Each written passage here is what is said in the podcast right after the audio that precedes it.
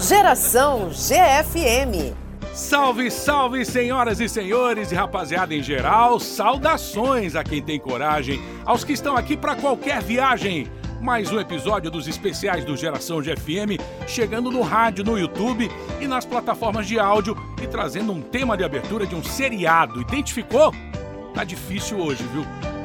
Quem acertar, eu vou dar de presente um voucher do Tones. Lembra aquela lanchonete especializada em cachorro quente ali na Pituba? Pois é, vai levar também um par de ingressos para ir no Cine Tamoio assistir Contatos Imediatos do Terceiro Grau. Mais um pouquinho aí do tema.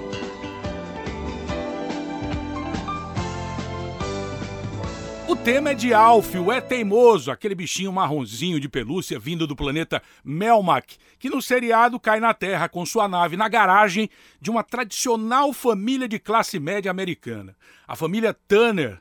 Até que se conserte a nave, ele vai ficando, ficando, a família o defendendo do órgão do governo que caça extraterrestres e ele vai se tornando da casa. Apesar do tom humorístico, o seriado tinha um caráter educativo e social interessante, porque depois ele descobre que o planeta dele havia acabado por conta de guerras e a todo momento ele pede para alertar os nossos governantes.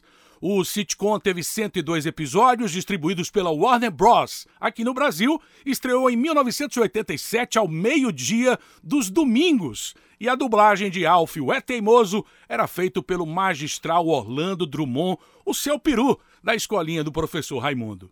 Seguimos aqui no Geração trazendo programas inéditos na rádio e no YouTube que estavam disponíveis apenas nas plataformas de áudio. Em outubro do ano passado, recebemos no Geração Evandro Mesquita, ator, cantor, compositor, músico que até hoje mantém a Blitz na ativa. Vamos saber detalhes do sucesso da banda que abriu as portas nas rádios, nas TVs e mudou muito a forma de se comunicar com os jovens no início dos anos 80. Mas nessa primeira meia hora, o papo é com Irá Carvalho, empresária do showbiz, conduz de uma forma super profissional a Iris Produções. Há mais de 30 anos, a Irá traz para os palcos da Bahia os principais nomes da música brasileira. Ela conta segredos de bastidores, as manias das estrelas e os segredos para não errar na hora de contratar um artista. Aproveita, deixa seu joinha no YouTube, se inscreve no canal e, se preferir, Pode ouvir depois no Spotify, no Deezer, você pode escolher à vontade. Meu parça Dino Neto tá comigo nessa.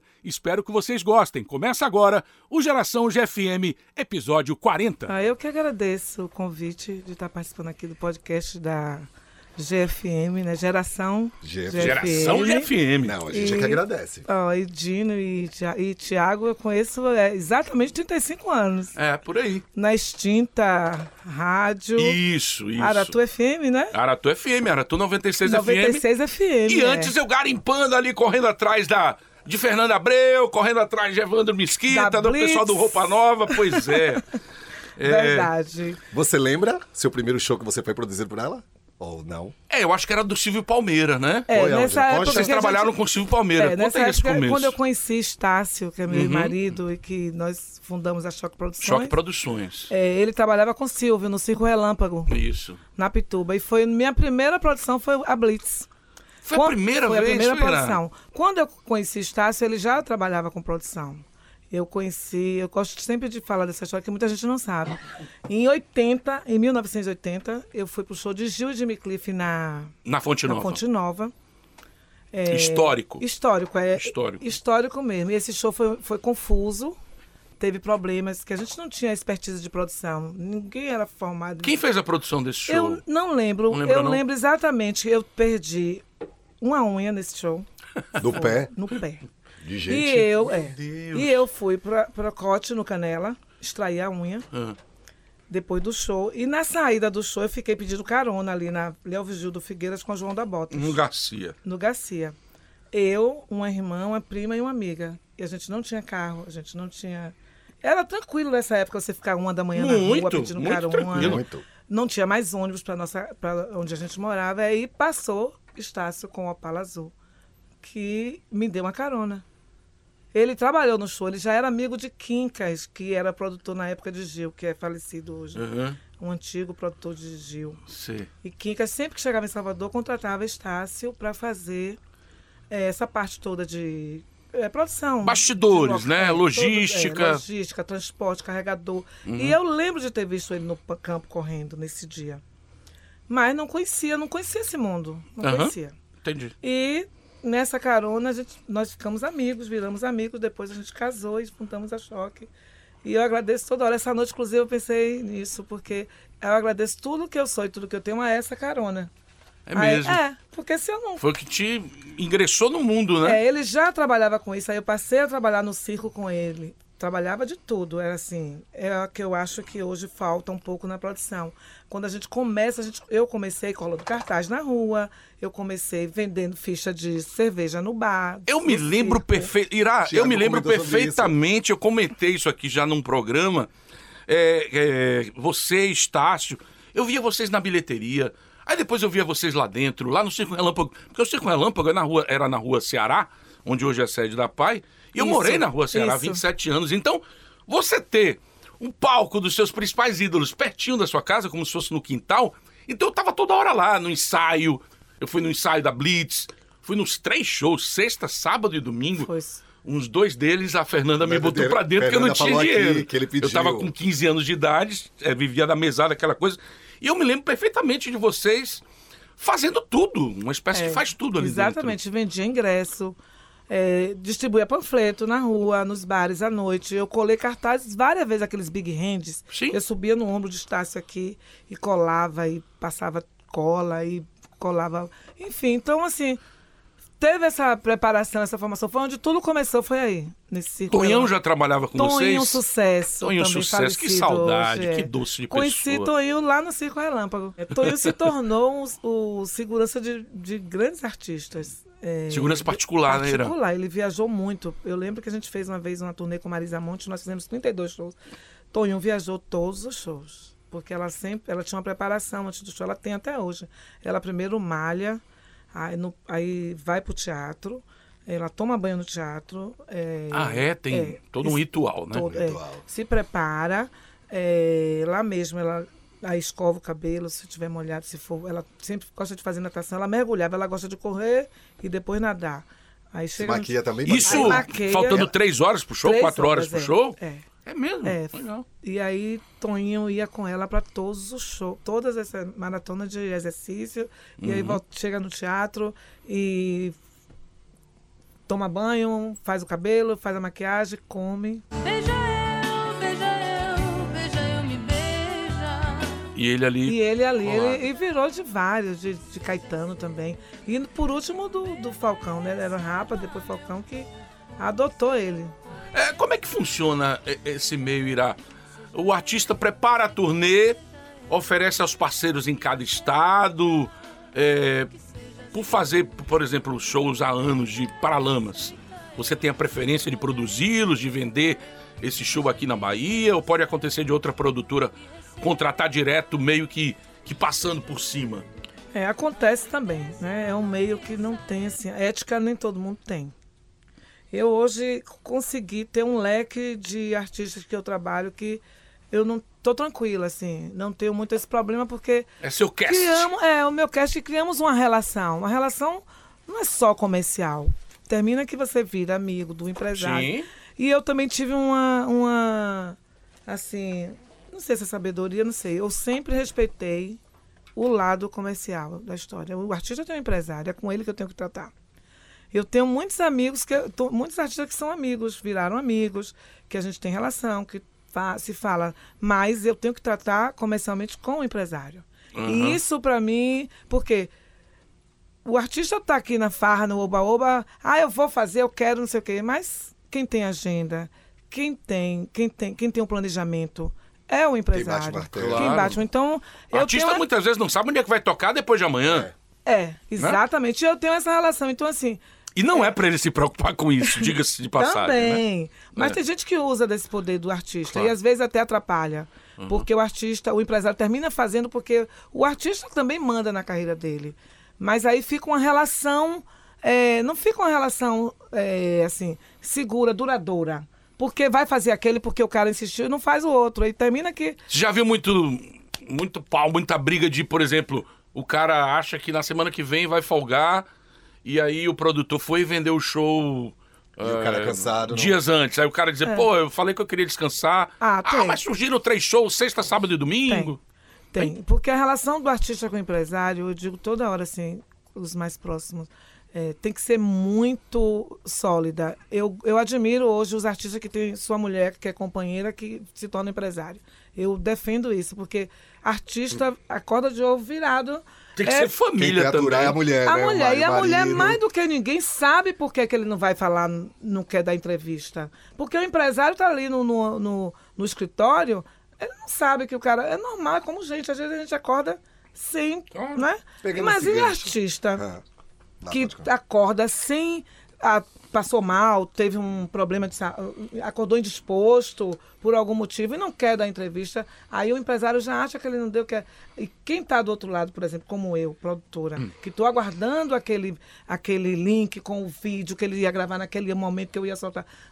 Não entende, aí acha que é frescura. Eu defendo isso. Hoje a gente tem uma relação muito boa com, com, com os artistas e a minha equipe também, que eu defendo muito. Eu digo, gente, calma, a gente consegue quase tudo. né? A gente conseguiu 99, não vamos conseguir 100. Se não conseguiu 100, É, já tá bom, né? tá bom, é, porque a gente, eu entendo, eu me coloco, porque eu converso muito com eles.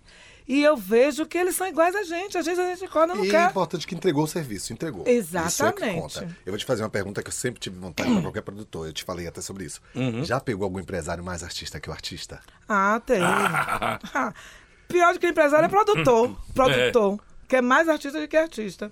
É mesmo, pega, É. né? Mesmo com uma pessoa como você, que tem um currículo, que já Ah, é. mas é da pessoa. Macaca velha, já É sabe da que. pessoa, isso é da pessoa.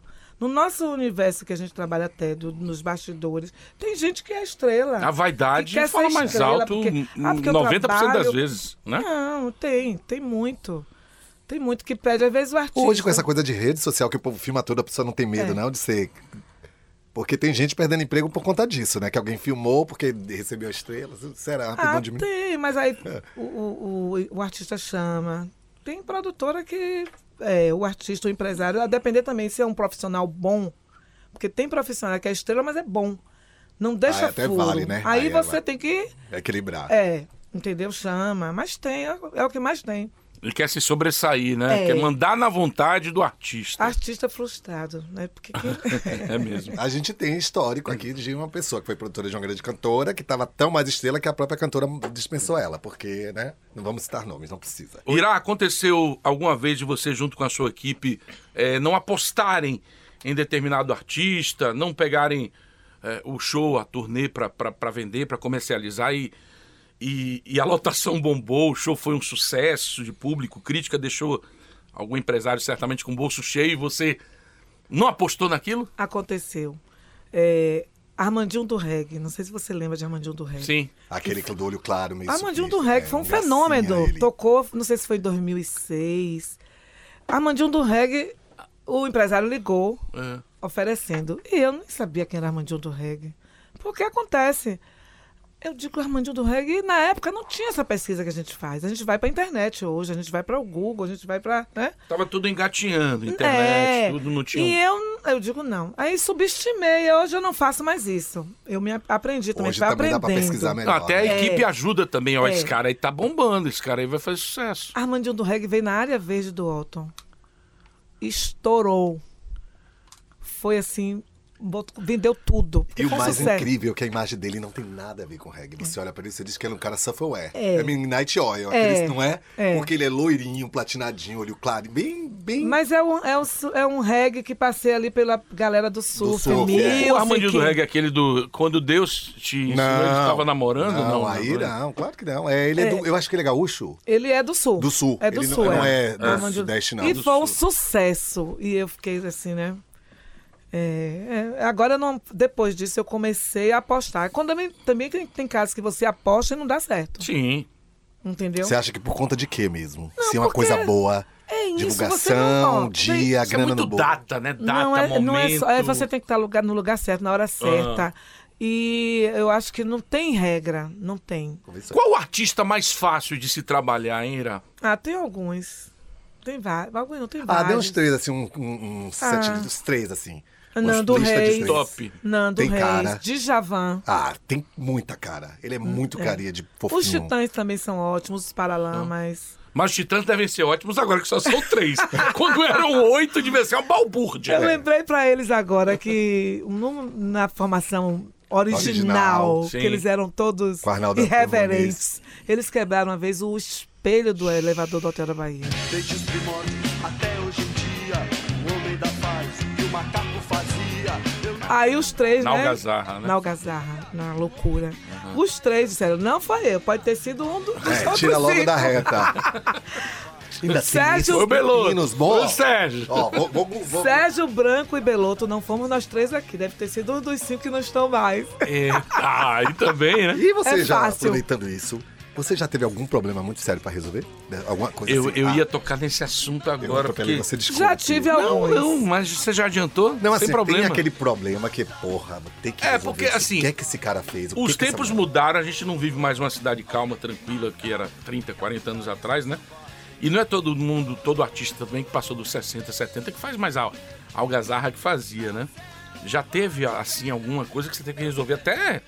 é, essa daí foi um problema administrativo, É. agora é um caso de polícia. Não, assim, é um caso de compra, comprar e pagar o espelho do Não. hotel. Não, com Não. artista. Não, por incrível que pareça, né? Porque eu fico Tantos imaginando um Evandro anos. Mesquita, um Arnaldo Antunes, um Paulo Miklos com 25, 30 anos de idade, solto em Salvador.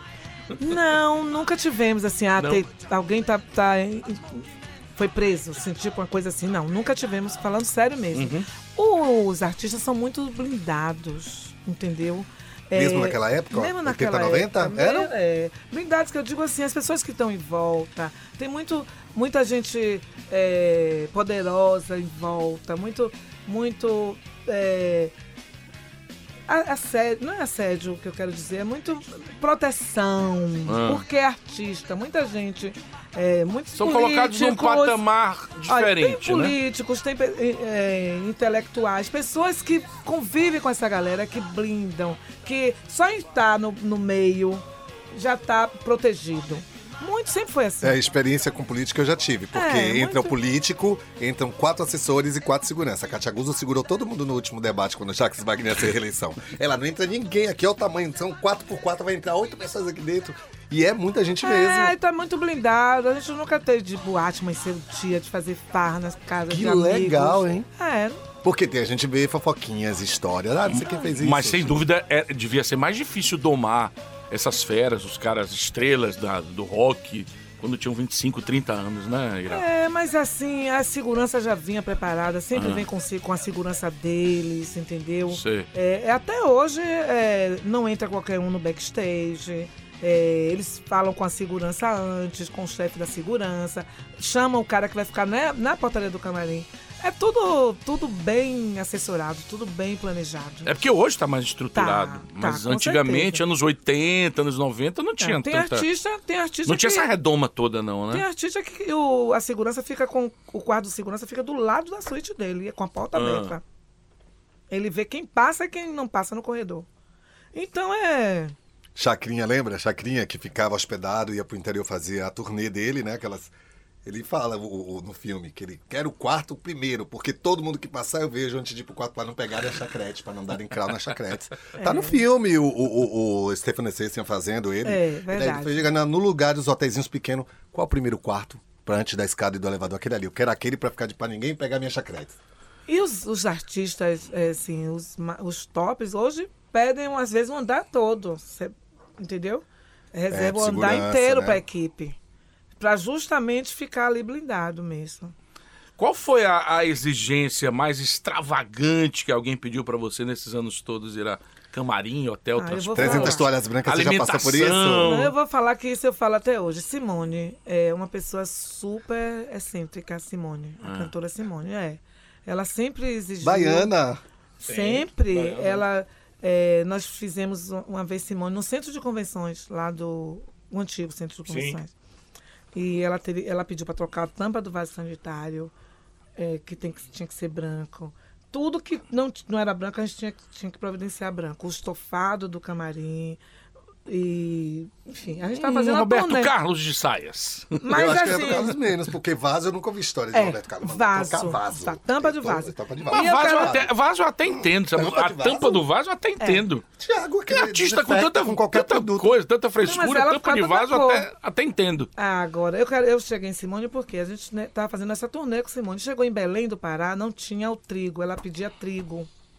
O trigo, aquela, né? E não tinha em Belém.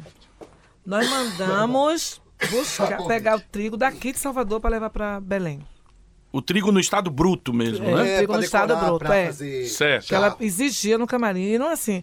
Porque tem coisas que podiam. Eu acho que trigo poderia ser uma coisa dispensável. É.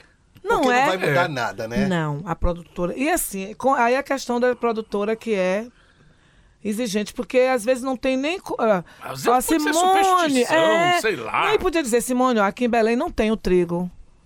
A gente falou pra ela, ó, não, não encontramos o trigo. Ela tem que ter o trigo. Meu A Deus. gente mandou. Senão não daqui. canta mesmo, é isso? É, a- é o terror. Então a gente, pra não ter Essas problema. coisas vêm, aproveito que é a pergunta do. Essas coisas vêm em cláusula no contrato? Vem, não. Vem um A anexo. Vem um anexo. É mesmo chocado. Vem. Chocado.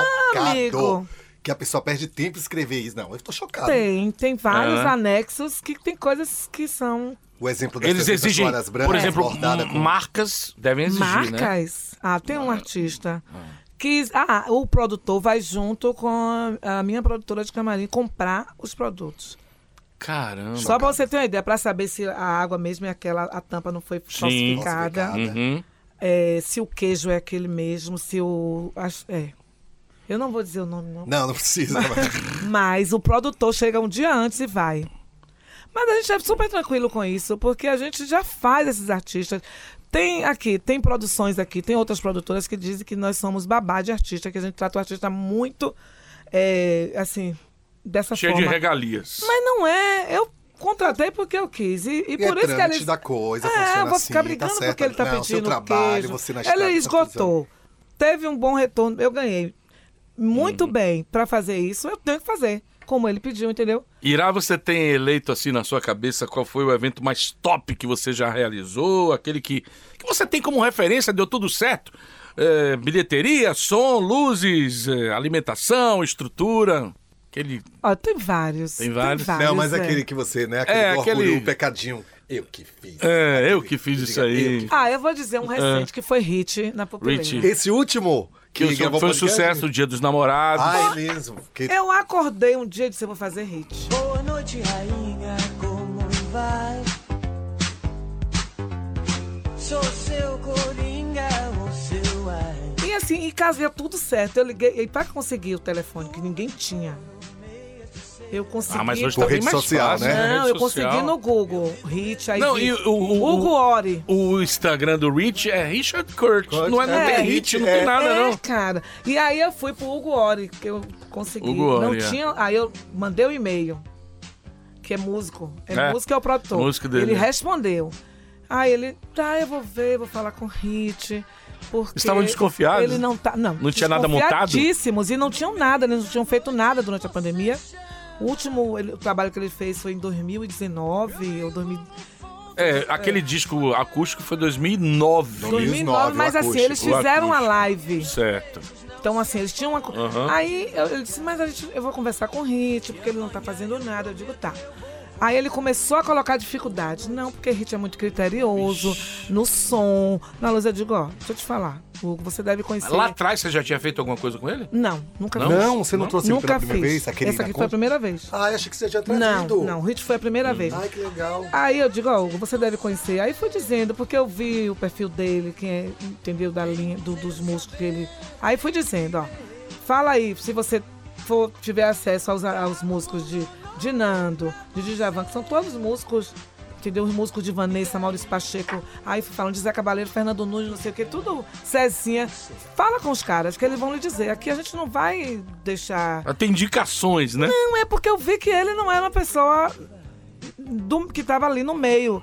Porque se ele é, tivesse vivendo o dia a dia ali, ele ia saber. É, que eu não ia comprometer. De um, de um mundo paralelo da música, É, assim, não mais, comprometer, ele ficou preocupado. é, erudito. Porque, assim. porque a gente é muito criterioso, não sou. Eu digo, você Ó, a gente tem um produtor técnico, você vai passar um rider, o cara vai dizer, o som que atende é esse. Você não vai ter problema com isso. Ah, mas ele também não quer viajar no mesmo dia do show, tá? A gente volta ele um dia antes. Tudo que ele pediu, eu atendi. Como se fosse um artista, entendeu? Lotou, né? Lotou. Cantou Lotou. tudo que queria. Ele, quando eu fui no camarim, ele não acreditou, ele falou. Tava assim, emocionado. E eu mais ainda disse a ele que eu tô emocionado, porque eu- eu acordei um dia e digo, eu vou fazer hit. E eu tenho, eu tenho isso comigo, eu boto na cabeça eu quero fazer. E eu não E- fui pra esse show. Foi lindo. Mas vamos fazer de Covid? novo. Tava. Não, não. Não, não, não foi por causa E disso. não. deu tudo certo, assim. Ô, ô Ira, qual show de artista que você tem vontade de fazer e nunca fez? Ah, nunca, É, nunca havia não. pensado nisso. Não, porque assim, Ou fez, já né? fiz a Quer maioria. fazer um dia. Aliás, você fez todos que você Pode ser queria. internacional É. também, viu? não, internacional tem um monte.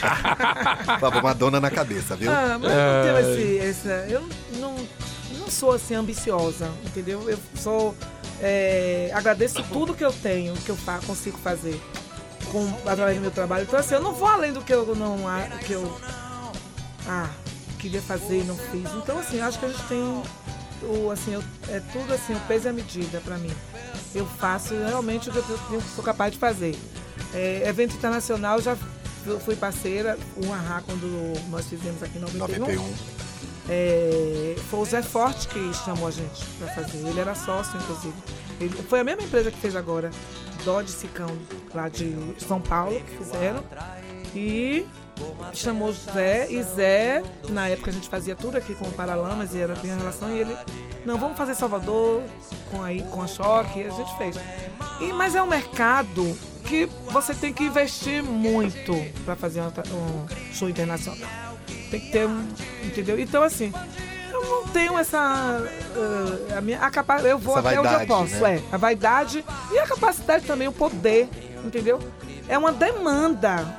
Então, para eu parar para fazer o internacional, eu tenho que ficar três meses cuidando É, daquela. aí e é aí, é, dedicação tem- total. É dedicação total, grana. Então, tem outras pessoas que fazem e que fazem isso muito bem também. Ô, Ira, uma reclamação, uma reclamação pertinente que já dura anos e anos é que nunca se fez uma casa de espetáculos do nível Rio São Paulo aqui em Salvador. A gente tem lugares que duram alguns anos e vão embora, como o próprio o Rock in Rio lá do, do Aeroclube. É, vocês empresários acham que falta algo semelhante às grandes casas do eixo Rio São Paulo ou com a chegada da, da arena, por exemplo, de uns anos pra cá, Wet n Wild, Concha, TCA, Parque de Exposições já, já dá conta.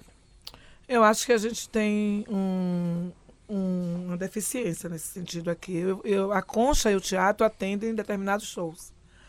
É, mas a gente fica limitado ali, o, o- o só pode ir até nove e meia da noite, por conta da vizinhança. E ali acontece o show, acabou. Você não agrega o show com o serviço. É tanto que eu estou fazendo esse show na Populeira justamente porque a gente tem essa, esse Porque você nicho estica a noite, à né? noite. O poder também de, de receita é melhor. Você, você com um bar ali funcionando para aquele tipo de público sentado. A pupileira você pode ir até madrugada. Pode, Pode. né? pode. Agora, assim, tem um problema também. Eu acho que o público é, vai para qualquer cacete armado aqui. Eu acho. Você faz um evento ali em lugares Você grandes. acha que não é muito exigente, então, pra isso, é, né? Pra não casa. é. Que é próprio É. cultural, pode ser cultural, é, né? cultural, Daqui. eu já disse. E outros empresários que têm esse poder preferem montar um esquema ali de fazer o show, é, gastar muito para montar aquela infraestrutura em um show, mas não pensa a longo prazo, que poderia fazer uma, casa, que casa. ele ia diluir esse investimento inicial. Porque ele sabe que o público vai. Fa- cerca ali, bota um palco, bota o camarim, octanorme, que eu acho um horrível entendeu? A estrutura de backstage. E, mas a- o, o público, o artista vai, o público vai, lota, acabou ali. Gastou-se uma fortuna para montar aquela estrutura. Todo ano fazem a mesma coisa, É. todo show, todos os eventos grandes. E eles não pensam, não se juntam para fazer. Eu acho, eu queria ter, era o meu sonho. Muito bem, essa é Ira Carvalho, craque em produção de shows na Bahia, há quase 40 anos, apostando e trazendo o melhor do showbiz para nossa terra. É o Geração GFM, revivendo grandes entrevistas, antes exclusivas dos streamings de áudio, e agora estão disponíveis na rádio GFM nos 90,1 e também no YouTube. Vamos de música antes de curtir o papo com Evandro Mesquita? Vamos de Umazinha e Nada Mais. Você conhece esse quadro do Geração? Umazinha e nada mais. Umazinha e nada mais, da vez aqueles cantores, cantoras que fizeram sucesso apenas com uma canção e sumiram das paradas. É aquele sucesso de uma vida inteira. Fez uma obra-prima do nosso pop rock e parou por aí. Mas aqui no Geração, eles são eternos. 1993, essa tocava sem parar nos melhores dials do seu rádio, inclusive aqui na GFM. Coaching Crows, Mr. Jones.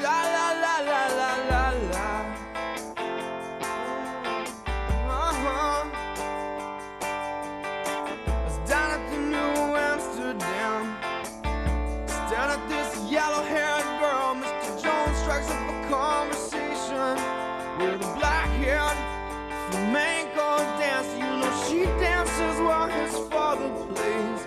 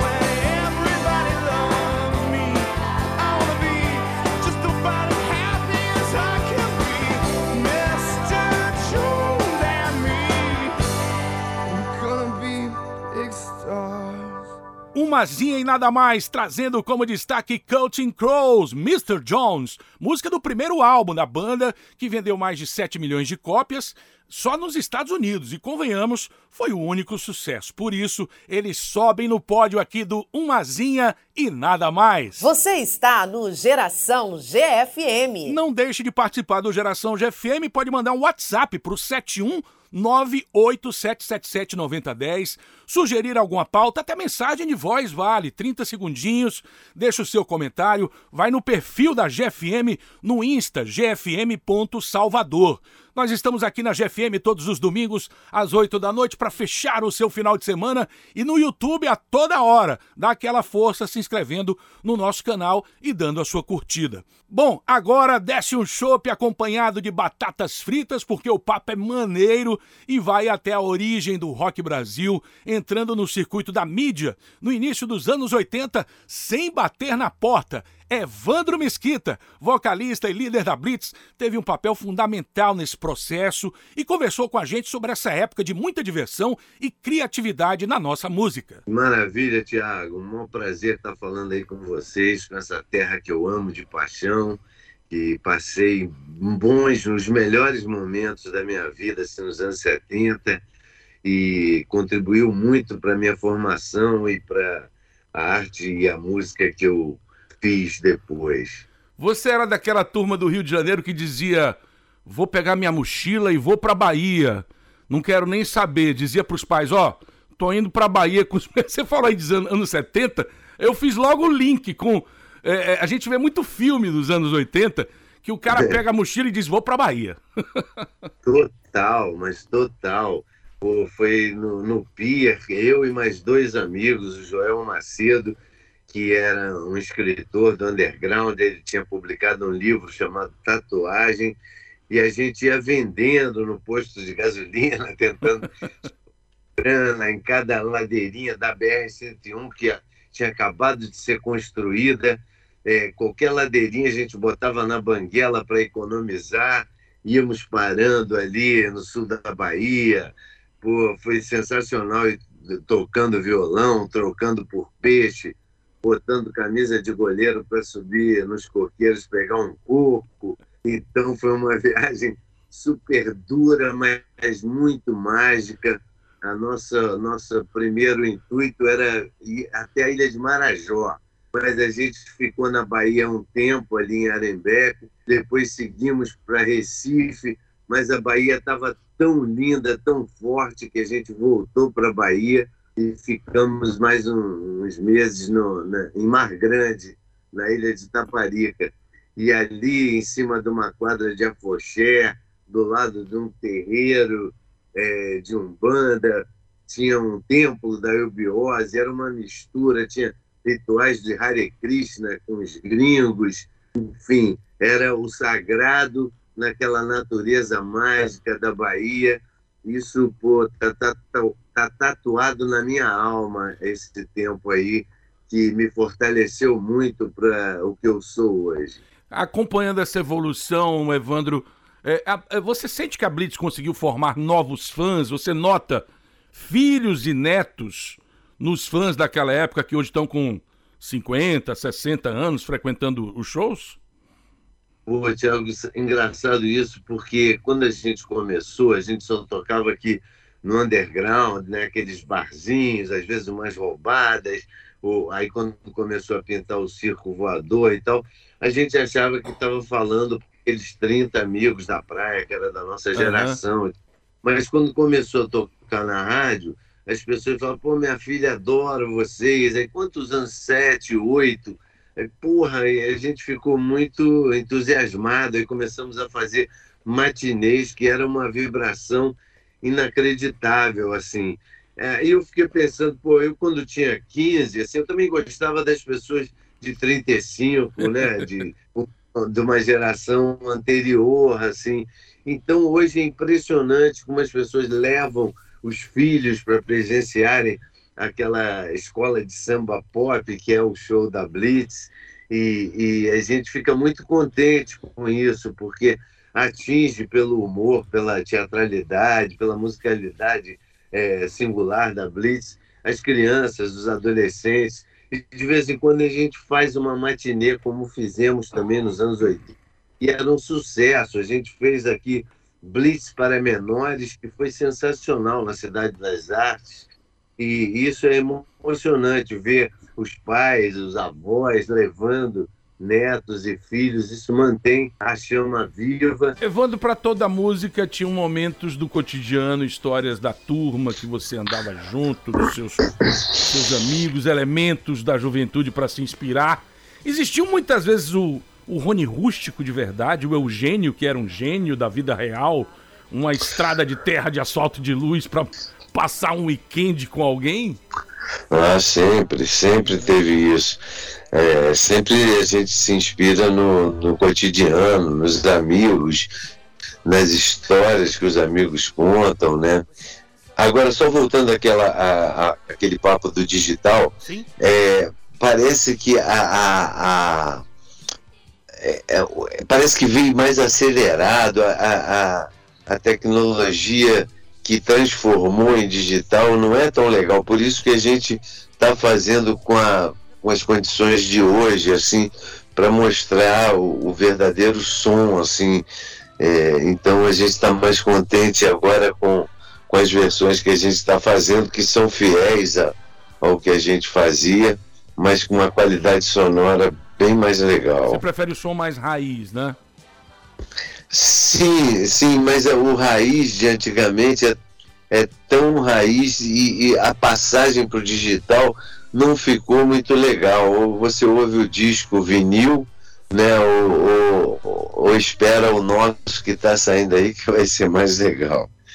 E a gente sempre se inspirou, né? São crônicas do cotidiano, são é, tem sempre o humor, né? Que que Noel Rosa trouxe, que Moreira da Silva, o Jackson do Bandeiro, que a Bahia é, sempre mostrou para gente. Então, essas inspirações de, de crônicas do cotidiano for, foram o que tornou a nossa música aí essa, esse caldeirão de informações daqui e lá de fora. Quem curte o Geração sabe com essa história, mas as novas gerações, ainda bem que não pegaram a, a censura oficial e já no finalzinho da ditadura, a Blitz teve duas músicas arranhadas manualmente no primeiro disco, censuradas pela DCDP, que é a Divisão de Censura de Diversões Públicas.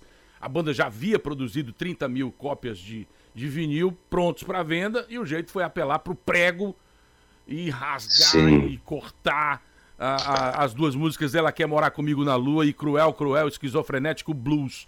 É, é, Isso. Você acha que. Qual foi o trecho? O Cruel, Cruel tem mais trechos aqui censuráveis, digamos assim, né? Sim, Foi- sim. Você acha que foi o combo de tudo, o pacote, ou foi um trecho específico que as músicas foram censuradas?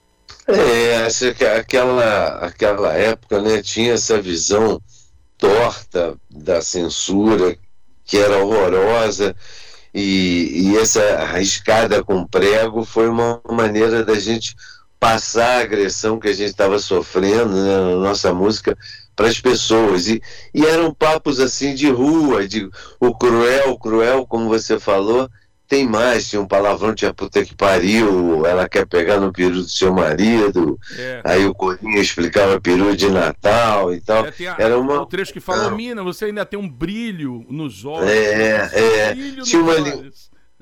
Tinha, tinha linguagens assim nas entrelinhas para o pessoal da praia também entender, mas tiveram várias músicas que foram censuradas e os advogados da Odeon conseguiram, como de manhã também, que tem um trecho que faz uma alusão ao, ao hino nacional, ao som da praia e à luz do céu profundo, tinha umas brincadeiras assim e e teve essa, essa, essa coisa, o, o master já estava pronto, você não soube me amar, já estourada nas rádios, e tinham que lançar o disco, não dava tempo de fazer outra master, e a gente riscou com prego. A Blitz tem vários momentos, do começo 82 até 86, depois tem um intervalo grande até 94, depois meio que fecha as portas de novo em 97 até voltar em 2006.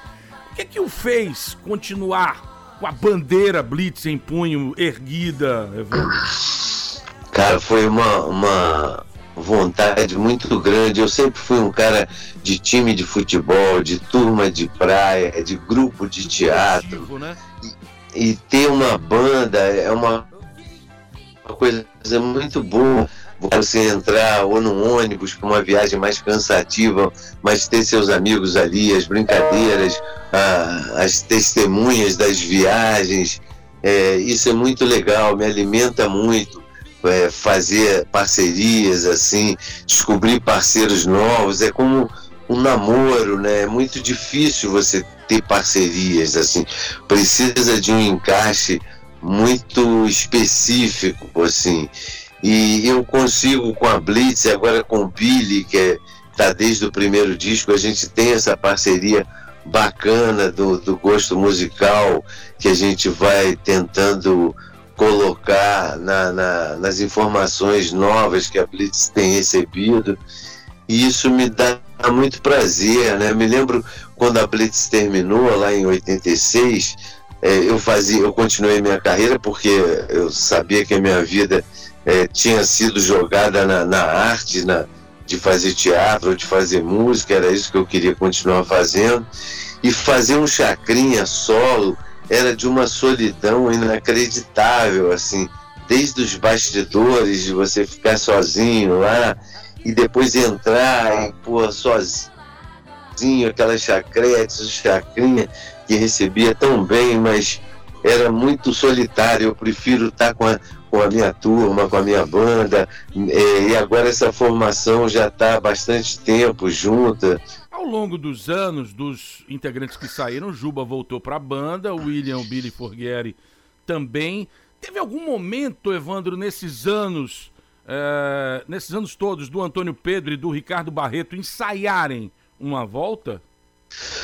A gente voltou em 94 com eles, né? Aí a gente foi para Miami para gravar um disco e ficamos 40 dias numa casa, num estúdio super legal gravando. E aí, cara, 40 dias numa casa com uma banda, é, nem os novos baianos conseguiram. É, é muito difícil e você, quando não está na mesma sintonia, não adianta forçar uma barra assim, né? É, então, procurar o prazer de estar junto, de estar na estrada, com uma vibe um pouco parecida, é, é uma constante. Mas assim, fase mais eu... recente, teve algum ensaio de, de volta, alguma conversa? Não, não teve não, não teve não. Isso já se sedimentou. A gente está na estrada com, com o Rogério, que é contemporâneo nosso, parceiro do Cazuza na guitarra. E as duas meninas já estão, a mais nova está sete anos, a outra está 10, 12 anos graças a Deus. André, né? E, e- é, André, e a formação tá muito maneira, assim, de, de ir na estrada, de enfrentar uma longa viagem de ônibus. Então o clima tá muito bom, sem disputas de ego e muito legal em prol da banda. Todo sacrifício é, é válido fazer quando, a- quando o clima tá bacana, né? Quando o casamento tá legal, o beijo na boca é importante. Eu pergunto a todos que vêm aqui e são sucesso, tem uma longa estrada de sucesso há, muito tempo, é, se o rock brasileiro está adormecido, se morreu ou perdeu espaço de tal forma que nunca mais vai ser o que foi, hein, Evandro? É, essa, essa bola de cristal realmente é difícil ter, mas o que eu sinto é, como você falou, essa volta, por exemplo, da Blitz. Então, acho que é, essa música não morre, está forte demais ainda, e esse contato com o público tem provado isso. Tirando, obviamente, o Rock em Rio e o da Praça da Apoteose, qual foi o maior show? As, as novas gerações não sabem, mas a Blitz cantava pra, em estádios, em ginásios, em lugares abertos, porque tinha que ter Sim. muito espaço para muita gente poder, poder ver o show. É, é, tirando esses dois, qual foi o maior público da Blitz, Evandro? Olha, Tiago, você sabe que o Roberto Medina fa- falou com a gente que a gente fez uh, o Rock in Rio esse ano, né, uma homenagem ao pessoal de, de 85, e, e nós fomos responsáveis, porque era a única banda que fazia em ginásio, em estádio, A Blitz estava no terceiro disco, no, em 85, e foi uma das condições, motivações para ele fazer o Rock in Rio. Então a gente já teve esses públicos enormes, o Rock in Rio primeiro, que era mais de 250 mil pessoas. A gente já tocou em Réveillon, né, na praia, que era, porra, era um público de Réveillon, mas era enorme. Ah, eu, E- eu- eu acho que, eu acho que o Réveillon de 94 foi Blitz e Rod Stewart. E eu Ah, tava no foi em Copacabana, exatamente. Eu tava, nesse, eu nesse Réveillon no Rio. Caramba, foi inacreditável isso. Aconteceu até um acidente lá. Não sei se você lembra, um dos, um dos atores que a gente fazia uma apresentação caiu lá de uma corda, enfim. Mas é, é é muito bom fazer para um público enorme, assim, né? Mas é bom também fazer para um público menor. É, é o mesmo frio na barriga, tocar para um milhão como para 150 pessoas. Eu gosto de puxar essa adrenalina para me manter ligado, assim, e, e fazer um bom show, assim. Papo bacana com Evandro Mesquita, esse cara que sempre foi sinônimo de alegria, seja no palco com a Blitz, com personagens marcantes na TV e no cinema. E a gente não podia deixar de fora um dos sucessos, um dos maiores da banda. A balada que conta a história da paixão de uma mariposa por Arlindo Orlando, a dois passos do paraíso. longe de casa há mais de uma semana. Milhas milhas distante do meu amor. Será que ela está me esperando? Eu fico aqui sonhando, voando alto, perto do céu. Eu saio de noite andando sozinho. Eu vou entrando em qualquer bar, eu faço meu caminho. O rádio toca uma canção que me faz lembrar você. Eu, eu fico louco de emoção e já não sei o que vou fazer. Estou a dois passos do paraíso. Sei se vou voltar.